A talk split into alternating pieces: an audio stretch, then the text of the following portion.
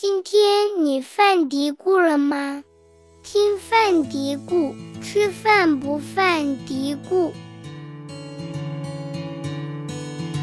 然后一页大概五十个人吧，那就是说拿到的全球还不到五百个。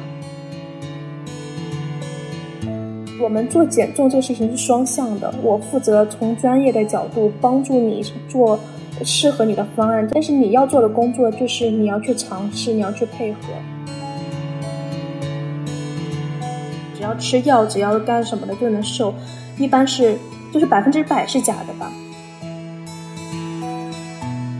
如果它减重速度过快，而且你出现了便秘情况，那说明这不是一个非常专业的方案。这个客户他跟你说我想要减重，就营养师我想要减重。接下来你会问他哪一些问题？选项 A，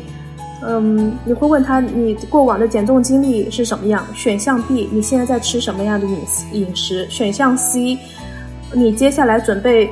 你接下来有哪一些饮食你是感兴趣想要去尝试的？选项 D，嗯，什么？我们先来做一下评估，诸诸此类，这四个都像是正确答案。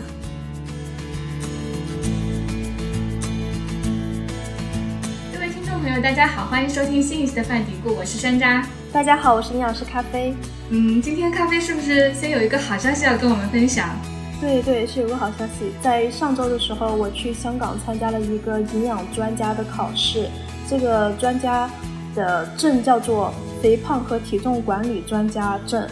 啊，这是在美国比较难考的一个证，然后获取到了这一个专家执照，所以这是一个好消息。我也不知道，就是其实美国这个效率是真的是有一点慢。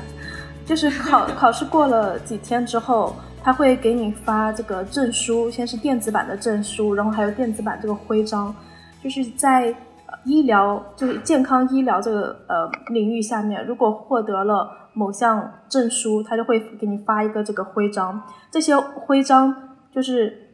需要就满足一些条件的。你在考这个证之前，必须要有相关的工作经历。所以这个证能够证明你是有专业度的，还要证明还有一定的那个要求，你的工作经历的要求。这个证是，比如说是在一些网页上关于你的介绍的时候，嗯，就可以在你的照片后面有上这个证吗？它是怎么怎么一个用法呀？对对，就是可以把它嵌入在呃邮件下面的签名，就是在发邮件下面那个签名，它是可以就是嵌入到邮件里面去的。然后像那个领英 LinkedIn。也是可以放上去的，所以像这种职业的网站都是我可以往上放，但是一般就是不会在签名后面贴这一个标签了，贴这个徽章。那在官方的上面是可以用，一般在像呃在医疗中的个人介绍有这样的证就会放上去，你会看到一些呃医生他的名字后面砰砰砰放了好几个，就一般对不用放放这个徽章的话，一般签名也是会签出这个。证的字母的代表这个证的字母的，像我这个肥胖和体重管理证的标志性的字母字母是五个，C S O W M 就是肥胖和体重管理专家证书。像美国注册营养师也是，是美国注册营养师三个字母 R D N 或者是 R D 就是注册营养师的简称，就会在签名的时候后面加上这些字母。嗯，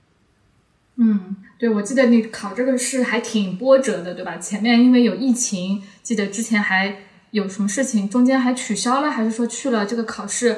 现场有故障什么的，就挺波折的一次考试。是的，然后到现在就是上一次我跟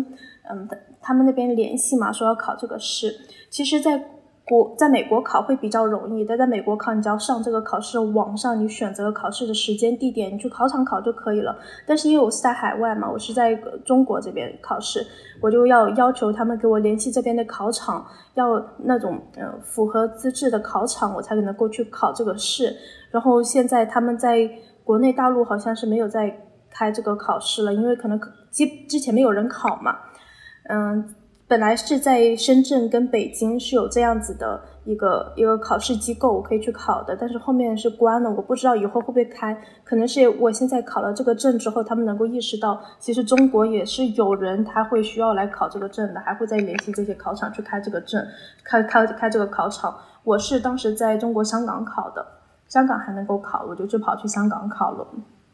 嗯，我记得你当时在朋友圈发了自己考完这个证之后，也有一些营养师朋友来问你嘛，这个考试的一些细节。那其实今天节目的后半部分，我们也可以聊一下关于考试这些信息。那感兴趣的呃营养师朋友，如果你们也想要考这个试，那我们会把这些信息跟大家一起分享一下。嗯，那首先就是对这个这个证哦，哎呀，这这个名字还挺拗口的，我一时还不知道该怎么来念它，就叫体重管理专家肥胖和体重管理专家，对 对，特别长。其实。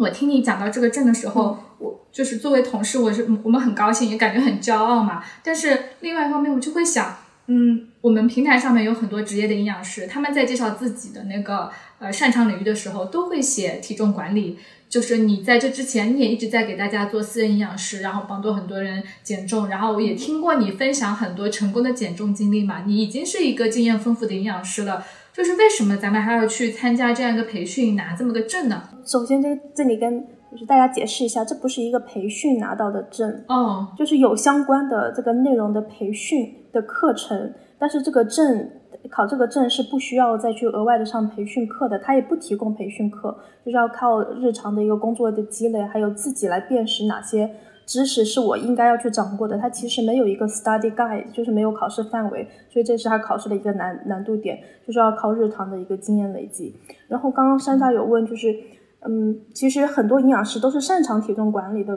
呃，但是其实这个体重管理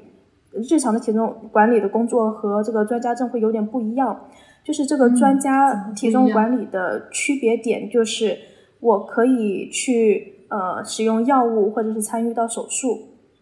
像是，嗯，营养师擅长的体重管理，一般是指的生活类型的干预，就是饮食和运动。但是，呃，这个肥胖和体重管理专家呢，是可以，嗯，给用药的建议的，减重药物的建议，还有代谢手术的建议，甚至可以参与到手术中。所以，这就是一个比较大的一个区别。这个地方我们是需要来，有必要来，嗯。既是一个科普，也是一个澄清吧，因为我真的是特别啊强烈的意识到身边胖的人越来越多了，而且是大家越来越多的越来越把胖肥胖当做一个问题了。像我身边的我的亲戚朋友，还有我们家的邻居当中，我知道的在参加线下的一些减肥机构的。这种减肥服务的就有两位，然后我还认识两个邻居阿姨，他们在网上购买减肥产品，嗯，在吃，目前也还在吃。还有一位是我的小学同学，我就经常看到他在朋友圈就是打卡，他吃代餐。那。嗯，普通人大家在去选择减肥的时候，大家可能是很容易更容易被一些宣传吸引，比如说不瘦包退啦，什么祖祖传经络排瘀啊，什么呃什么什么扫描啦，就是这种技术性的非常花里胡哨的广告吸引。大家，可能没有意识到说我要去看给我提供服务这个人有没有资质，对，没有还没有这样一个认识，对不对？就包括说营养师做什么，大家也没有这个认识，嗯。说白了，就是营养师能做的，嗯，工作最大限度一般只能帮助在前六个月减重，来帮助客户达到一个比较理想的效果。嗯，这样跟大家来介绍一下吧，不知道能不能理解？我说的简单一点，就是减重它其实干预方面分为四个等级或者是四个阶段。最初级的就是生活干预，生活干预就包括了饮食治疗，还有就是饮食指导，还有嗯生活方式。运动这方面给建议，这是生活干预。一般它能够达到最佳的效果，就是到六个月，六个月到顶峰了。到后期很有可能出现体重反弹，或者到遇到平台期，一般是六个月的时间。那如果这个患者他本身他的体重基数比较大，他在六个月之后没有达到自己理想的减重效果，这个减重没有帮助他改善自己的健康的话，就可能需要到进阶到下一阶段，需要用药物的干预。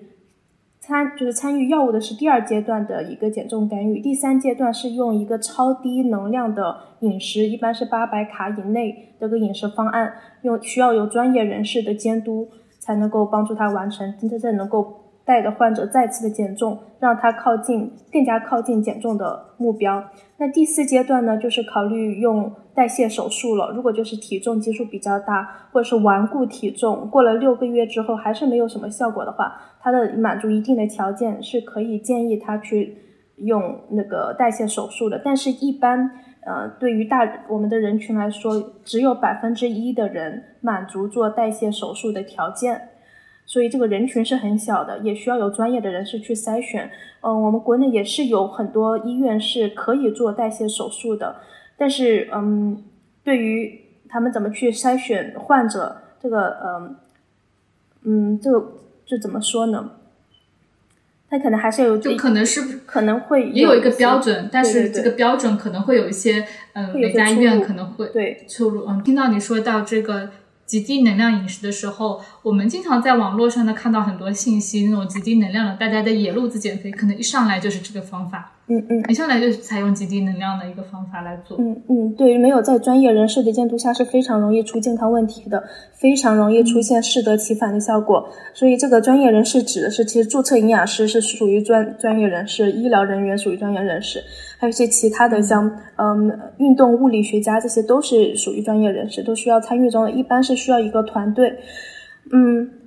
就是作为。营养师就是已经有营养师这身份，擅长体重管理，一般是指的生活干预，他擅长做生活干预的体重管理。但是像嗯我这个专家证，就是整个全部四个阶段我都是比较专长的，而且呃也有足够的资质可以跟医生来讨论这个药物的使用剂量的调整，还有是否要要换药。但是作为像只有营养师这个资质的话是没有处方权的。嗯，我这个呃。对我这个专家也不能说是有处方权，但是是有足够的能力，就是这个 power 和怎么呃权威去做这样子的推荐，然后一般医生也是会比较听这个样听这个专家的建议的。嗯，就是比如说我作为一个想要减肥的人，我来找到你，我想希望你给我一些嗯关于用药方面的建议，因为你是有这个资质的，那我其实是在选的时候我就想啊。这个这个营养师是有这个资质的，他给我的建议我是可以参考的，我我可以就是很大程度的信赖他的，相当于是这样一个凭证。对的，是的，是的，嗯，再就是作为营养师提供营养服务，其实很多我们的工作经历都跟体重管理相关，所以这也是为什么大部分的营养师都是擅长体重管理的，就是我们接触到体重管理客户太多了，积累的经验也比较多。嗯，其实，嗯，营养师到底是做什么工作，大家也是没有一个概念。上周末的时候，我我们的工作手机小栗子那个账号收到一个好友申请，他是知乎上面，估计是看了我们营养工会的文章，然后呢，想要来找营养师服务。我跟他沟通了一下，最后他说，这个，呃，营养师能不能就是提供那种上门做餐的服务的？我当时就愣了一下，我就不知道该怎么回答他。回头我们办公室同事大家聊起来，我说有这么个咨询哦，我怎么回答他，我都有点想不好。然后他说，我同我们同事就说，你可以告诉他，你可以请个月嫂，让让月嫂跟营养师沟通。大家还是会对营养师做什么工作会有一些不了解，有些误会，包括生活方式干预到底具体是怎么样来做。嗯，当然，如果营养师他个人能够做饭的话，这是他的一个特长。也也很厉害，每个人都可以有这样的一个特长嘛。但是对于营养师的工作来说，呃，更多可以理解成是饮食营养学，就是这个食物中它含有什么样的营养，那个营养怎么搭配，这个呃营养的量怎么控制，这是营养师的工作。但是具体到食材上面来说，营养师可以给到建议，但是实操一般嗯没有做过多的培训。但是在学校上营养课程的话，我们是有一个必修课，就是做饭课的，我们就是有这个烹饪学是有一定的。了解的，所以营养师怎么说？你可以去提供这样的服务，但是大部分的营养师就可能没有这样的经历，因为他服务更多的客户嘛。所以这看营养师个人而定。真的，你要去呃去提供这个做饭的服务，如果自己有能力的话，我觉得也是可以的，也是完完全没有问题的，是有这样子的技能的。嗯，我像我跟我的客户进行沟通，我为我的客户进行服务，但是很多时候我是跟他们的阿姨在进行沟通的。我现在有一在服务一个一家人。给他们全家人做营养指导，他们家是有个固定做饭的阿姨的，给每个人的因为食谱食量会有些不同，所以我每天需要跟他的做饭阿姨去进行沟通。还有另外一个客户也是我现在正在服务的，他的诉求是增肌，增肌需他的目标非常的明确，就是有降到特定的体脂。嗯，所以给他的食谱是那种带量食谱，是需要每个食材进行称重的。然后他没有这么多时间，但他们家有做饭的阿姨，我也是跟阿姨进行沟通，然后教阿姨怎么去称重，怎么样去做这个仔仔细的烹饪。但是我自己因为是线上指导，我没有在线线下进行指导，所以这个我会跟做饭的阿姨沟通的比较紧密的。我相信其他营养师在做私人服务的营养师，应该也是会有这样子的，呃，提供这样子的服务，就是跟做饭的阿姨进行沟通，对他们进行教育。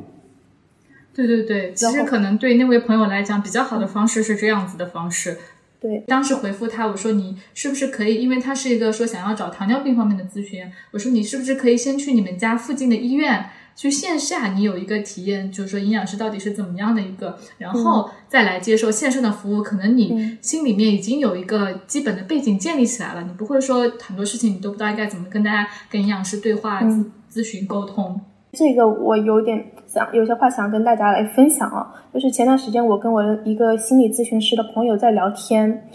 然后就说其实我们互相都体验过，就是我有去做过心理辅导，在学校的时候有参与到学校的心理辅导，然后他也有呃呃咨询过其他的营养师，其实我们的体验感都不好。后面我们总结就是我们的第一次的体验不好，导致我们就不太想要再去尝试其他的了。就是呃，我我跟很多心理咨询师有共识，特别是对于嗯有那个进食障碍的患者，我就会把他们就是转介给到心理咨询师。嗯，我相信跟我合作的人的专业度，就是但是我个人的体验感不好的一点，就是他太公式化了。他在我就感觉他在质问我，你呃是因为什么？按流程来，一个个问是？对对对，你你为什么会觉得不开心？你呃。你想想你的家庭，你跟我讲一下你小时候的经历，这些的我不想跟他讲这些，我不想我说了你也不明白，就是我就觉得很费我时间，会让我的情绪越来越不好，这是我当时的一个感受。他没有跟我眼面前的这个人，他现在讲的这个话，我跟你现在讲的这个话产生互动，而是说对照着我自己这个啊，我可能培训接受我的培训，我应该怎么来问问题，就这样问下去了。对的，对的，我就觉得你看我只是看为一个患者，你没有看我作为一整个人。嗯，我就尽管我是跟他是有是线下的，是眼神交流的，是有肢体接触的，他能够感受到我的情绪，还有我身边的磁场，但是还是就是我感觉他的同理心可能已经被磨没有了，可能这个行业中太久了，他是个年纪比较大的心理咨询师。然后我这个心理呃，心作为心理咨询师的朋友呢，他有跟我分享他去看营养科的建议，他是经历，他是在国内医院去看的营养科。他说，嗯，我又不是猪，怎么给我一个那种猪饲料的列表？他说的比较极端哦，就是他营养师是直接给他了一个 A 四纸，上面写的你能吃的食物，啪啪啪啪啪打出各种食物，你不能吃的食物，哒哒哒哒打出来了。就这就行了，就交给他。然后其实跟他的沟通没多少，而且说营养师特别的权威性。然后他的感觉就是，我又不是看医生，医生你跟我就是牛一点，就是那你是是医生这个行业是这样，你是营养师，你是服务类的，你跟我牛什么拽什么呢？他就他是这样子的一个感感觉，就是这个权威性加上给的东西不是他想要的。然后我们就说，其实我们应该再去尝试一下其他的呃营养师。就是可能其他更合拍的，嗯，我我其实也有线下去过一次营养门诊，那个时候是因为我爷爷生病的时候，当时嗯，我爷爷当时是肺呃肺癌晚期，但是我去看营养师的时候，其实我还没有意识到他是肺癌晚期，但是因为不能进食，然后我们住的那个医院没有营养师，我就去了呃三甲的医院，然后。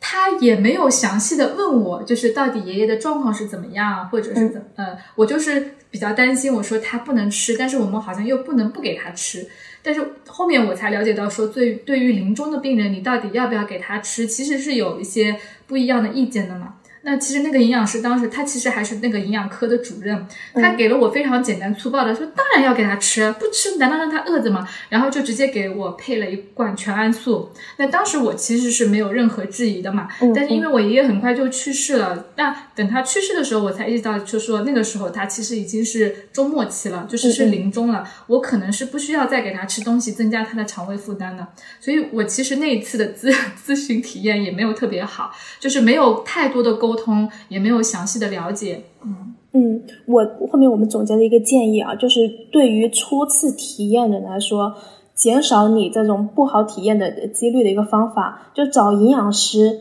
找美国注册营养师，因为美国注册营养师的体系非常强调以人为本，就是以患者为中心的服务，它会更加满让你这个体服务的体验感会感觉到好很多，然后你会有完全的跟营养师那个建立的信任感也相对会更强一点，你会有一定的安全感，就要找美国注册营养师，他对隐私保护的这个呃观念会更强一点哦。但是如果要找那个心理咨询师呢，找年轻的，也是受呃美国、加拿大这样子教育拿到他们执照的心理咨询师，找年轻的，他也更有同理心一点。是的，嗯，我们办公室有一本那个上海交大的老师翻译的一个美国的营养咨询的一个教材。我今天在开始我们录节目之前，我就把那本教材的前言翻出来看了看，因为我当时是想说看了解一下中美营养师培训方面的一些差异嘛。那其实美国这个历史是比较久的，至少有一百年左右。那我们国家因为营养学其实本身也是一个传入的一个学科，确实是会比较。呃，发起步更晚一点。然后我在看那个，嗯，是中国营养学会的理事杨月新老师他写的这个话，在开头一段话，他就其实有讲到说，嗯，中国在营养咨询和这些教育技术方面的培训，这个课程是比较弱的，特别是针对就是个人的，就是我面向个人咨询的时候，这块面是特别弱。就像你刚才说的，呃，可能美国注册营养师整一套培训是更加完善的，特别强调以人为本这一点嘛。那你是从美国接受教育回来，然后现在也在国内做了一段时间嘛？其实这部分我们也可以，嗯，既是跟这个国内的同行做一个分享，其实也是可以跟嗯将来可能有机会说去找营养师咨询服务的我们的一些呃朋友做一些简单的先做一些介绍，就是你看到的国内外营养服务的一些差异。嗯，因为我在。读书的时候是有在国内实习过的，或者在国内医院实习过，就是有跟着嗯国内的营养师，就是老一辈的营养师，他非常有资质，也很专业的一位一个导师进行学习，有跟他一起去病房查房，有看他怎么跟客户进行交流。嗯，我感觉在因为是在一个在临床的环境下嘛，就感觉进行的速度非常的快。会在有限的时间，尽可能的告诉他你应该怎么做，怎么怎么做。如果按照他这个，按照营养师说的这个做法来说，可能能够帮助他解决一些健康的问题。嗯，但是嗯，不一定能够保证这个效果持久，因为只有客户，只有患者他自己愿意做的事情，才是他能够坚持下来的事情，才是对于他来说干预效果最好的。所以营养师给他。那个建议，饮食上的建议，可能能够在短期解决他一些比较急性的健康问题，但是对于长期来说，这个效果是很难保证的。在我在美国毕业之后，也是进入马上第一个份工作是进入临床了嘛，做临床营养师。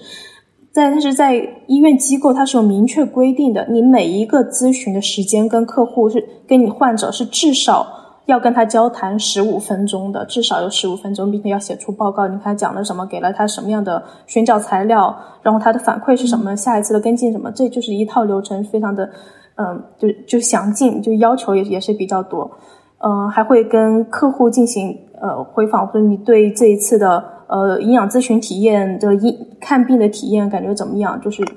这一块还是。更加看重一点，更加看重客户的感受，还有他的接受程度，还有后续的一些跟踪的服务。然后在嗯美国营养师培训下面也是比较明确一点，你的这个称呼是一定要注意的。我们不能说肥胖患者，不能说糖尿病患者，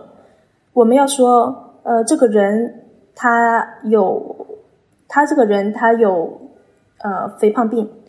这个人他有糖尿病，就是用呃 with。这个是 with，嗯嗯嗯，嗯，就是感觉本来糖尿病好像就是形容这个人了，是他身上贴了一个标签，但其实他只是患有了这个病。对对对，他只是非常注重有有一个这个病，是的，但是他他的人这是放在第一位的。那其实有时候我跟同行进行交流，国内同行进行交流，那我们可能就说顺口了，会说，嗯，这个糖尿糖尿病、肥胖病的人，这个肥胖患者这些，但是其实这些。呃，习惯也是建议有去改一下的，就是改成这个，嗯，呃，人他他有患有肥胖病，他有肥胖病这样子的一个说法。嗯，肥胖和糖尿病就是疾病，这些疾病其实有一些污名的倾向的时候，我们注意一下这个用词还是非常有必要的。对对，我觉得在跟同行之间交流，那为了表达顺畅，你可能习惯性的那样说问题不是很大，但是在服务中就一定要注意一下对患者的感受，因为在看营养科的，就是在跟在做营养咨询的，在做心理咨询的人相，他们的内心是比较敏感和脆弱的。就是我们为了达到效果，就治疗的效果更好，对于他患者对你的信任度、配合度，这些都是有要求的。所以，对于患者他的感受，就是对于客户他的感受，这也是非常重要的。你说什么话，他能够更加信任你，说明你们的成功率就更大一点。嗯，然后我也有感觉，就是嗯，在医疗环境中，不管是医生啊，还有在临床做营养师，那个权威性特别的强。就是医生的权威性是吗？因为医生的权威性强，营养师权权威性在国内是比较强。在美国的那个医生的权威性是很强，但是现在的一个医疗环境也一直在强调团队合作，就是医生不一定永远是这个团队的领导。在以前的过往的习惯中，医生说什么护士、营养师、心理治疗师、物理治疗师，全部人都配合医生的治疗。但是现在不是的了，在我嗯。一九年参与到工作的时候，就当时就是已经不是这样的一个情况了，嗯，就是做任何的工作都是标记这是团队工作的结果，这个团队的领导也人一时是在换的，有时候我是领导，有时候心理咨询师是领导，就是根据这个患者他的诉求来定，在这个服务中这个团队中谁来做领导地位，嗯，但是我觉得现在就是呃跟我这个心理咨询师的朋友聊天嘛，他说他在。嗯，医院看的营养科感觉就是营养师的权威性都这么强，就让他觉得很抵触，就是这样子的感受，对于营养服务的效果，那就是是不好的。啊，就这个权威其实更多的是我们在面对患者的时候，就是专业人士在面对患者的时候的那种权威。我可能说的难听一点，是架子很大，就是他可能更多的不是说我跟。患者是一个呃相对平等的，或者我跟你去沟通交流的这么一个态度，在跟你对话，就是有一种说一不二的那种 权威。嗯，对，还有还有一些嗯做事习惯上会有一些不同。嗯，就是我们在美国注册营养师的呃官方网上是有一个讨论群的，我们会根据自己感兴趣的不同的话题去。每年你可以申请作为他的会员，就会有经常的一些讨论的话题群。这些讨论的话题大多是以案例为主，根据这个特殊的案例，我们会嗯发表一些自己的建议进行讨论。在营养师的群里面，特别一般是微信群嘛，微信群我也加了一些，也会有这样的案例讨论，学习氛围挺好的。但是会我会注意到有嗯挺多国内的营养师，他会嗯在发出案例的时候。把患者的信息全完全暴露了，名字、性别，什么东西都暴露出来了。这对于我们来说是一个很大的一个，嗯，禁忌，一个禁忌，一个一个红灯。嗯，因为在嗯，在美国这个环境，我们在学习的时候特别强调了，嗯，我们所有的工作内容必须在这个行业的行为规范准则之内。有一条就是要对客户的信息进行保密，如果同行发现的话，可以举报我。那举报我的那个结果就是我被取消这个资质，我被剥夺了美国注册营养师这个头衔。所以我们非常的注意这一点，因为人家随时发现问题就会来举报的。嗯，我当时在呃实习的时候，我实习的老师也专门用这一点强调我们了，他也跟我举例了哪一个人他以前。是犯了什么事情，就是被举报，被同行举报了，然后他现在证没有了，所以我觉得我们都会引以为戒。但是我发现在国内这个氛围中有出现这样的问题。嗯，他被吊销这个证之后，就是说不能永远都不能再考了吗？呃，这个我就没有再继续的问下去，因为这已经是比较大的，就像是美国看待作弊一样的，就是你好像永远记上了一个黑点。嗯嗯。然后，对对对，就是这一点，我看到有些做事的方式的规范性会有些不一样。嗯嗯嗯，可能也也也是在优化吧。对，嗯，我在雅米医学营养平台上面提供服务嘛，在这个平台上面，我还是很放心的，因为我知道它的隐私客户的隐私是不会外泄的，它是有一定的保障的，所以我在上面提供服务我是很放心的。我因为就是对美国注册营养师是有这个心理的，会担心呃有没有威胁到自己的这个这个很难才能获取到的美国注册营养师的这个证，所以我们对这个证的保护的这个感受是很强的。所以我在雅米医学营养平台上面服务，我没有这个担忧。然后我很多客户他是选择了在微信上面进行沟通。我的大部分客户，随便你说吧，我不知道他们叫什么名字。嗯，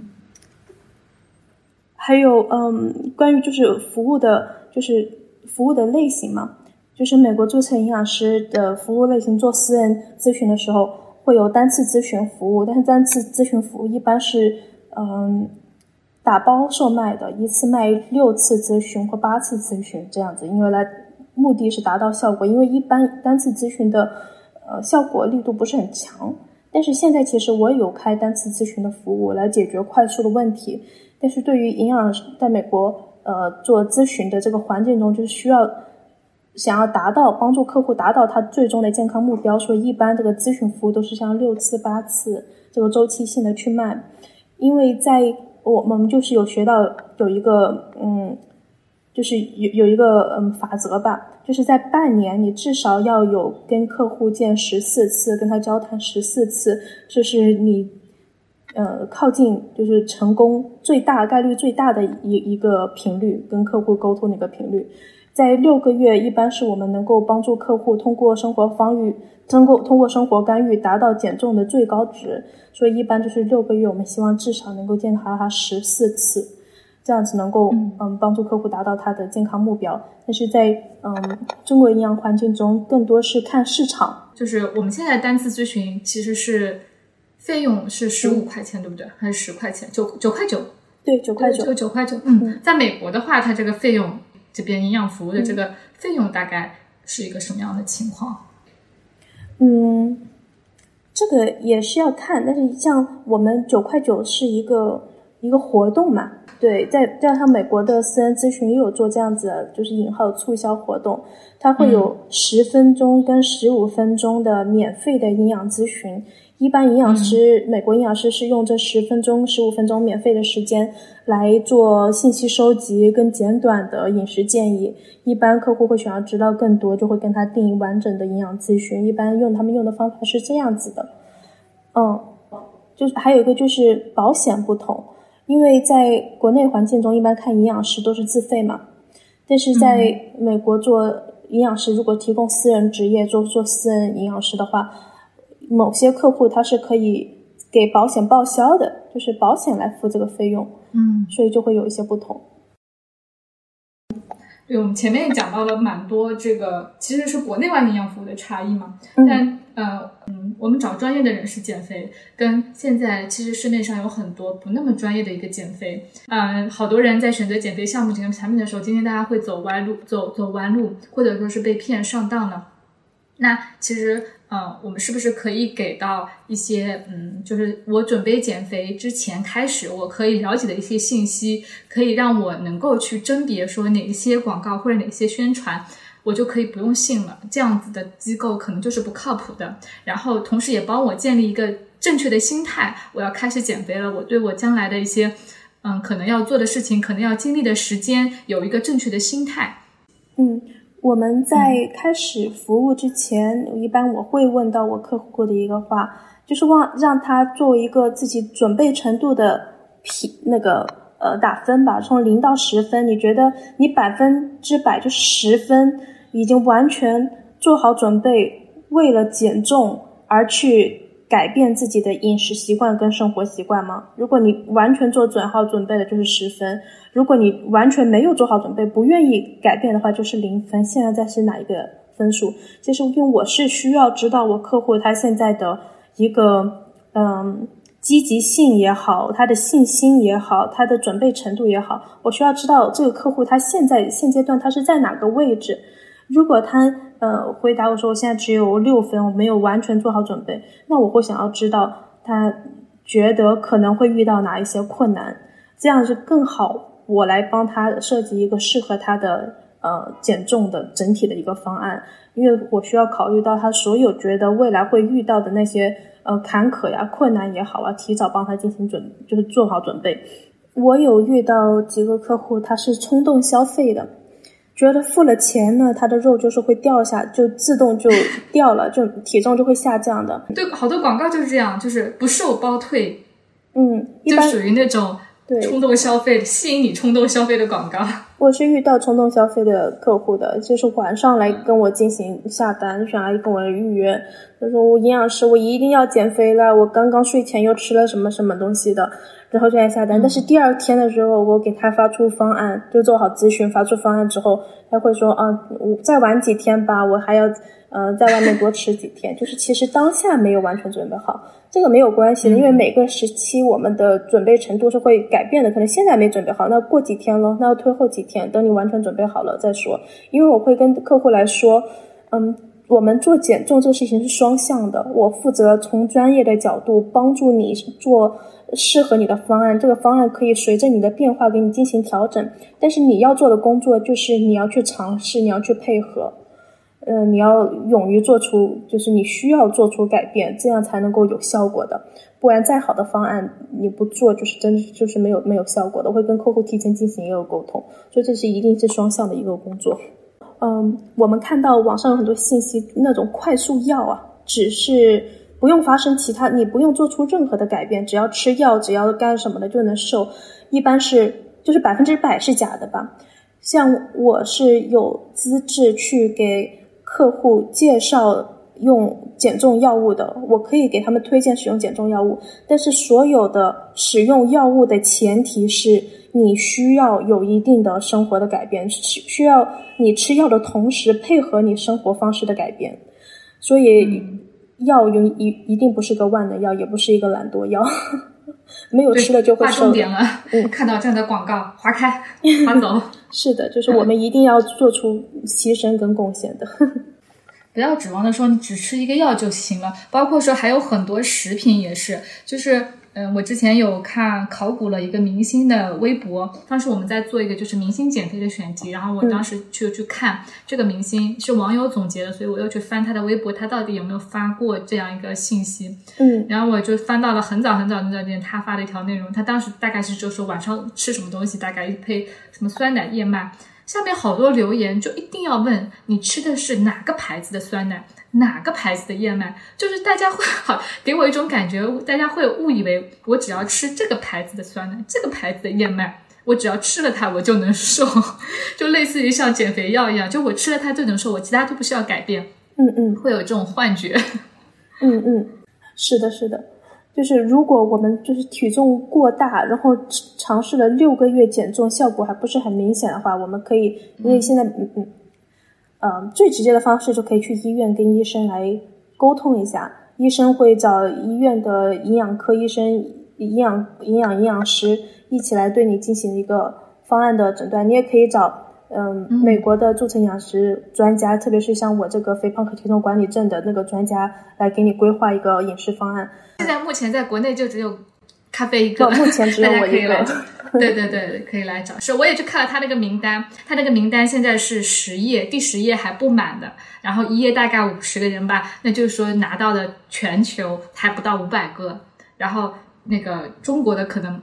你前面有有个是像中文名字的，那可能是至少是中国大陆去考的是第一个。对对，就是现在还在生在中国的，我是唯一一个。那可能有其他的华人在美国是有的。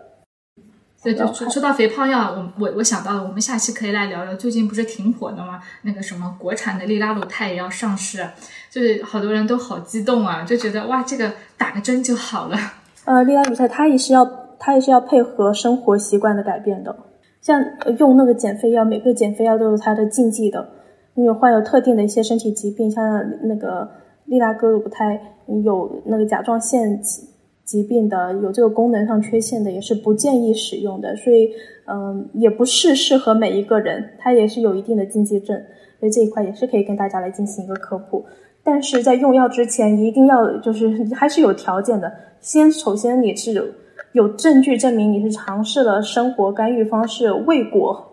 嗯，就是没有达到理想的效果。也是需要有一定的专家给你来证明你是尝试了，然后你没有没有效果才能用药，而且用药也是需要有呃生活干预的方案来进行配合的。很多时候，嗯，客户或患者来找到营养师，他的主要诉求是减重。但是作为专业的营养师来说，减重永远不是我们唯一或最终的一个目标。我们是通过减重帮助客户提升他整体的健康状况，降低他的健康疾病的风险的，是通过减重这件事情帮他优化健康。所以，我们作为营养师，作为医疗人员的目标是优化健康，而不是只是看减重这个体重秤上的数字。嗯，其实现在我身边去减肥的人，我也意识到他们是有两个两个目的的。很多人是因为嗯健康状况出了问题，嗯，比如说血脂高了、血压高了，或者说糖尿病比较严重，那医生跟他讲你需要减肥，那这这这一类基本上是一些长辈，他们有这个意识。还有一类人就是真的就是为了呃可能更年轻一点，就是想要瘦，更多的是从我要身材的这个角度说我要去去减重，然后。这种时候就很容易说要追求我要快点瘦，而且同时还要追求说我这个数字要小。嗯嗯，是的，嗯，我有跟同行，就是国内的同行进行交流，看到他们在呃群里面进行讨论，也有会营养师分享，啊，这个客户他的 B M B M I 是在二十是正常的，B M I 正常为什么要减重？就是跟他说你不需要减重怎么样的？那其实在我来我的看法来说。是每一个人他都有自己的追求的，有些人他就追求更纤细的体重，只要在不影响他健康的情况下，是可以帮助他达到他个人的目标的。嗯，B M I 在二十，他想再更瘦一点，那也是有方法的，也可能保证他健康的时候，同时让他获取更纤细的身材。所以，嗯，其实这种时候去找专业的营养师是更加安全，是更安安全，因为你不会去采取一些极端的奇奇怪怪的方法，营养师至少是。会跟你有一个监督，然后是会考虑到你的健康状况来给你制定方案，不会让你乱来。嗯嗯，是的，是的，而且不会在减重的时候出现便秘的情况。嗯，比较常见的，你你可以评估自己这个方法健不健康。就是如果它减重速度过快，而且你出现了便秘情况，那说明这不是一个非常专业的方案。就是这是需要修改的方案。重点，嗯，就是体重。呃，出现了便秘，而且呃下降的过快，是的，这个方案你就要斟酌一下了。是的，是的，嗯，从营养师的角度来讲，一个怎么样的速度是比较合理的？大家有一个合理的预期。嗯，一般，嗯，就是一个星，但是就平均来说哈，一个一个星期，呃，一到两斤，就是一公斤以内，这是比较健康的。但是对于嗯，本来体重基数较大的话，你可能会再减的更更快一点，更明显一点，这是要专业营养师来评估。但是你可以考虑在一公斤以内，嗯，对，其实一公斤以内的一个减重速度也是比较快的。就是如果我们看到体重下降过快，它比较呃直接的一个健康风险是肾结石，就是减重太快很容易得肾结石，因为水分流失的太快了。嗯。因为我经常听大家讲嘛，就是说一开始掉秤都是会比较快的，后面可能就会慢了。那我们说一周一公斤，其实是一个说我是一个多长的时间跨度来看，一个月、两个月、四个月，还是嗯，但到底大家是一个怎么样的一个判断？嗯嗯，呃，这个这个其实不太好说，也要看一下就是最期的最初的一个那个体重值，呃，一般就是能够在半个月达到。嗯，百分之十的体重，就是平均来说可以达到百分之十的一个减重效果。这个对于整体呃身体的健康优化都好，但这是也是对于本身是体重超重或者肥胖的患者来说的，在半个半年就半年减去，哦是对，是半年减去十十百分之十，我刚说错了，半年减去百分之十。还有就是用代餐。说代餐这点，我想跟大家提醒一下：如果是食物代餐，就是这一餐它是一个，呃，帮你计算好能量、营养的一个餐食的话，那问题不大。但是如果它是一个那种粉状类的饮品冲剂来说的话，嗯，我不建议大家长期去吃。它虽然能够帮助我们控制能量的摄入，但是，嗯，对于营养吸收、对于我们的代谢健康来说并不好。嗯，就是这一类东西，你都已经看不出原来的食物是什么样子的了，还是要吃你能看到它原来是个什么食物的这一类，就有点像我们学英语的时候说 made 后面是加个什么 什么词，你是能够看出它原来样子的是加什么，看不出的是加什么。对对，代餐就是你已经看不出它原来食物的形态是什么，你只能通过配料表知道它是什么什么什么什么。是的，是的，嗯，还有就是如果嗯。尝试想要去找营养师的话，你也可以多试几个营养师，因为每个人都每个人都是有不同的磁场的。你可能对这个人的磁场更好一点，你对他的方案依从性会更好一点，那就有可能达到效果是更好。因为可能在同样资质的营养师，他们出的呃那个饮食方案的差距不会太大，所以你就要选择一个你自己磁场磁场比较合的那一个营养师。你信任他的这个营养师，你可以其实多聊几个，不要看到一个感受不好就放弃了，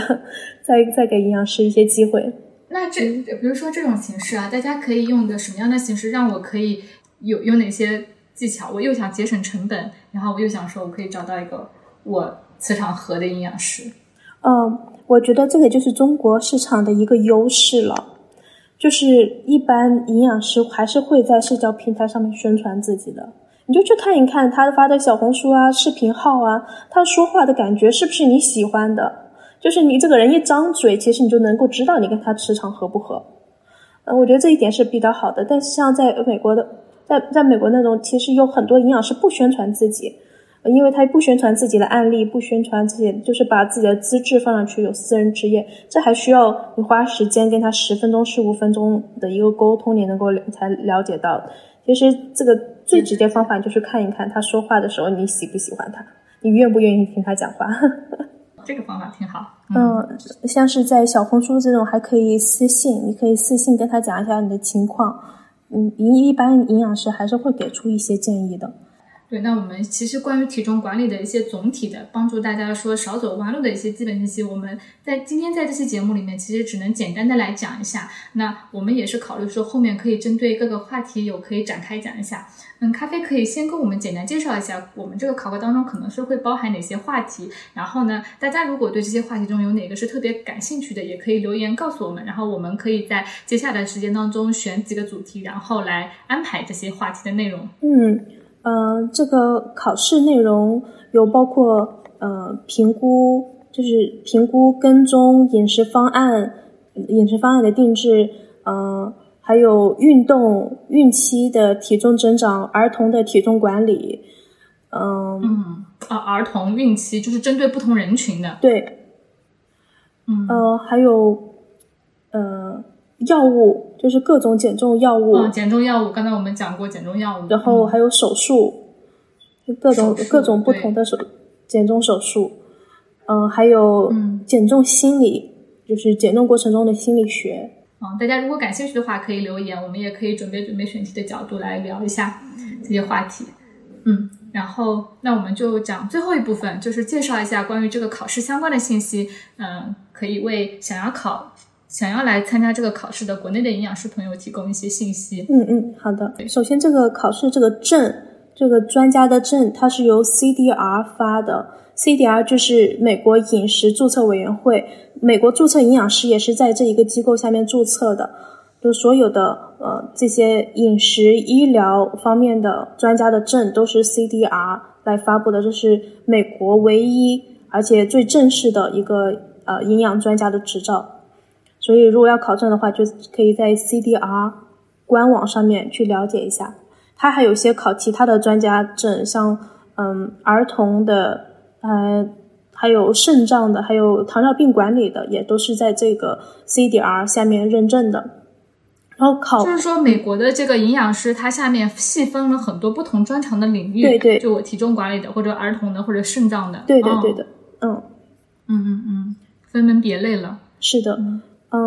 当我们考过了这样子的专家证之后，后面就会有几个象征的字母，像我这个考试就是 C S O W N，嗯，就跟像 P H D 一样的医生 M D，就是名字后面加个医生的 M D，或者是博士加个 P H D 一样的，它是永久跟在你名字后面，也不能说永久，它这个呃考完了之后是五年需要重新考一次，不需要积累学分，但是每五年要重新考一次。重考一次。对，这种需要有挑战的、需要重新考的证，说明它的含金量更高。一旦考了，就是一劳永逸的这样子的。它不是终身的，需要我不断学习的，每五年要考一次。因为我们现在医疗行业中知识的变更新是非常非常快的。然后考了这个，这个考试是每年考吗？还是说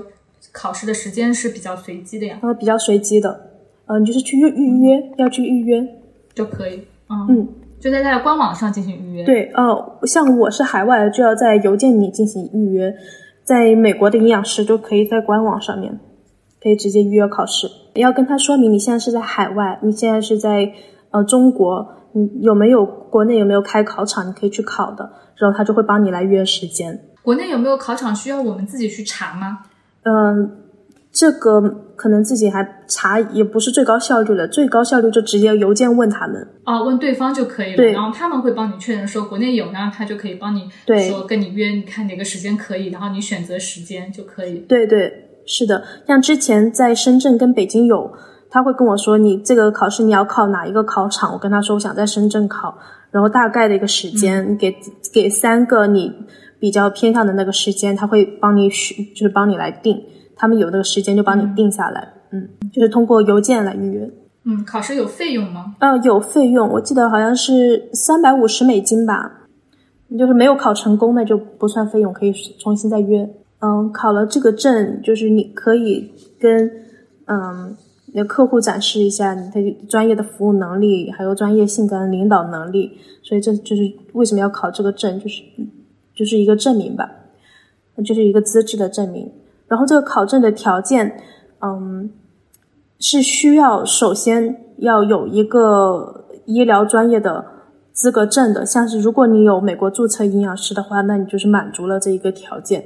第二个条件呢，就需要在五年内有两千个小时的呃肥胖和体重管面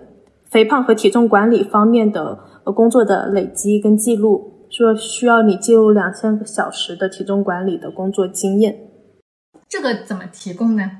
嗯，因为我有一个自己的工作室嘛，我是记录在那个工作室上面的那些收入的记录。嗯，哎，就是前面说到考试条件需要美国注册营养师，那嗯，比如说中国的营养师，他只有中国注册营养师的资格，他是不具备考试条件吗？还是说我是或我是美国注册营养师，或者我有？多少多少小时的服务经验，我也是可以啊。嗯，不行，他就是要两个同时具备这个条件，还是要美国注册营养师，因为需要在那 CDR 下面有认证的，是有认证的这个专业的，或者是你是职业临床心理师、药剂师、医生、物理治疗师，这些都是可以的。嗯，所以其实想要考这个的证，国在国内的其实也是一些啊。拿过美国注册营养师执照，但是可能目前在国内工作的一些营养师，对大家可能目前有机会去考这个证。是的，嗯，因为我我考的这个证，像自己在营养方面，在营养从业的一个经验有已经有十年了。我是花五年拿到注册营养师，然后五年的学习积累，然后再考了这个专家证的。等你满足这两点之后，你就可以去约考试了。考试通过之后。过几天他就给你会发这个勋章，给你发证书了，电子版的会先发给你。嗯，然后参加考试，我要准备些做些什么准备？呃，就是复习方面的一些准备，他没有给你 study guide，就是你不知道他会考什么的。嗯，他会就是自己自己自己按照自己的理解去准备吗？对，就是我看了很多的指南，最新的指南、科研这些呃文章看的特别多，让我觉得有一定的帮助。嗯，营养师的学习资料帮助不大，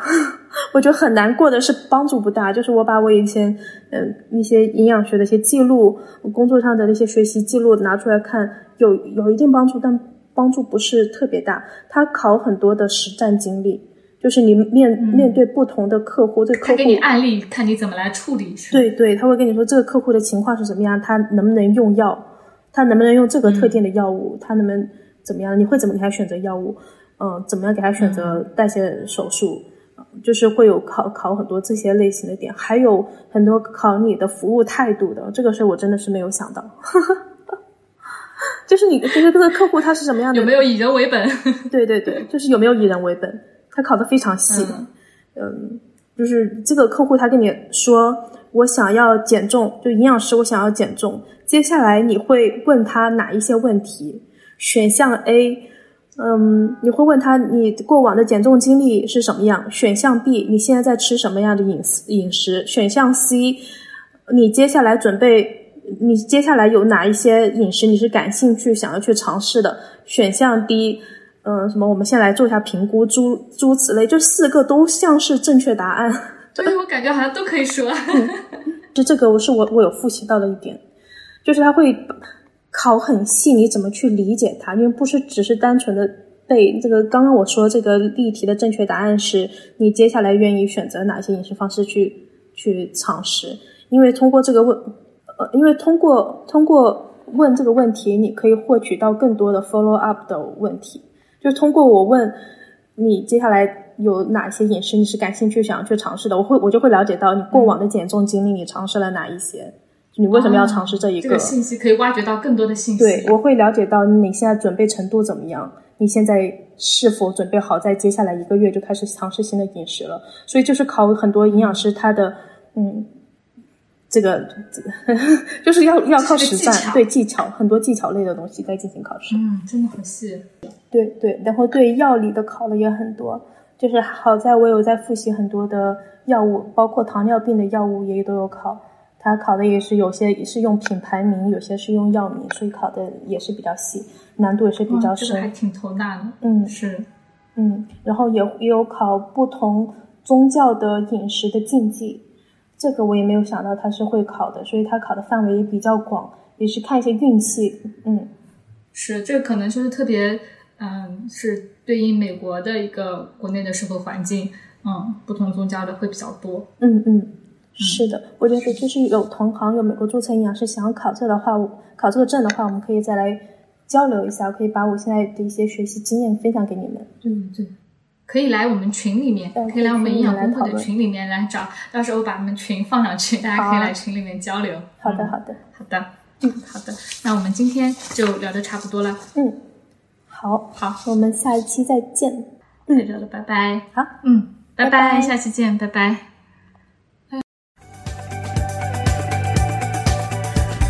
无论世界再纷扰，一日三餐中总是蕴藏着治愈自己的力量。和食物做朋友，用健康过生活。欢迎关注我们的饮食科普公众号“实力派 Chestnut Mates”，小红书营养师小栗子，母婴营养公众号“雅米孕育 New Care”，小红书养娃小天才辣老师，助力专业医学营养师职业发展公众号“营养工会 Nutrition”。好的，那我们下期再见啦。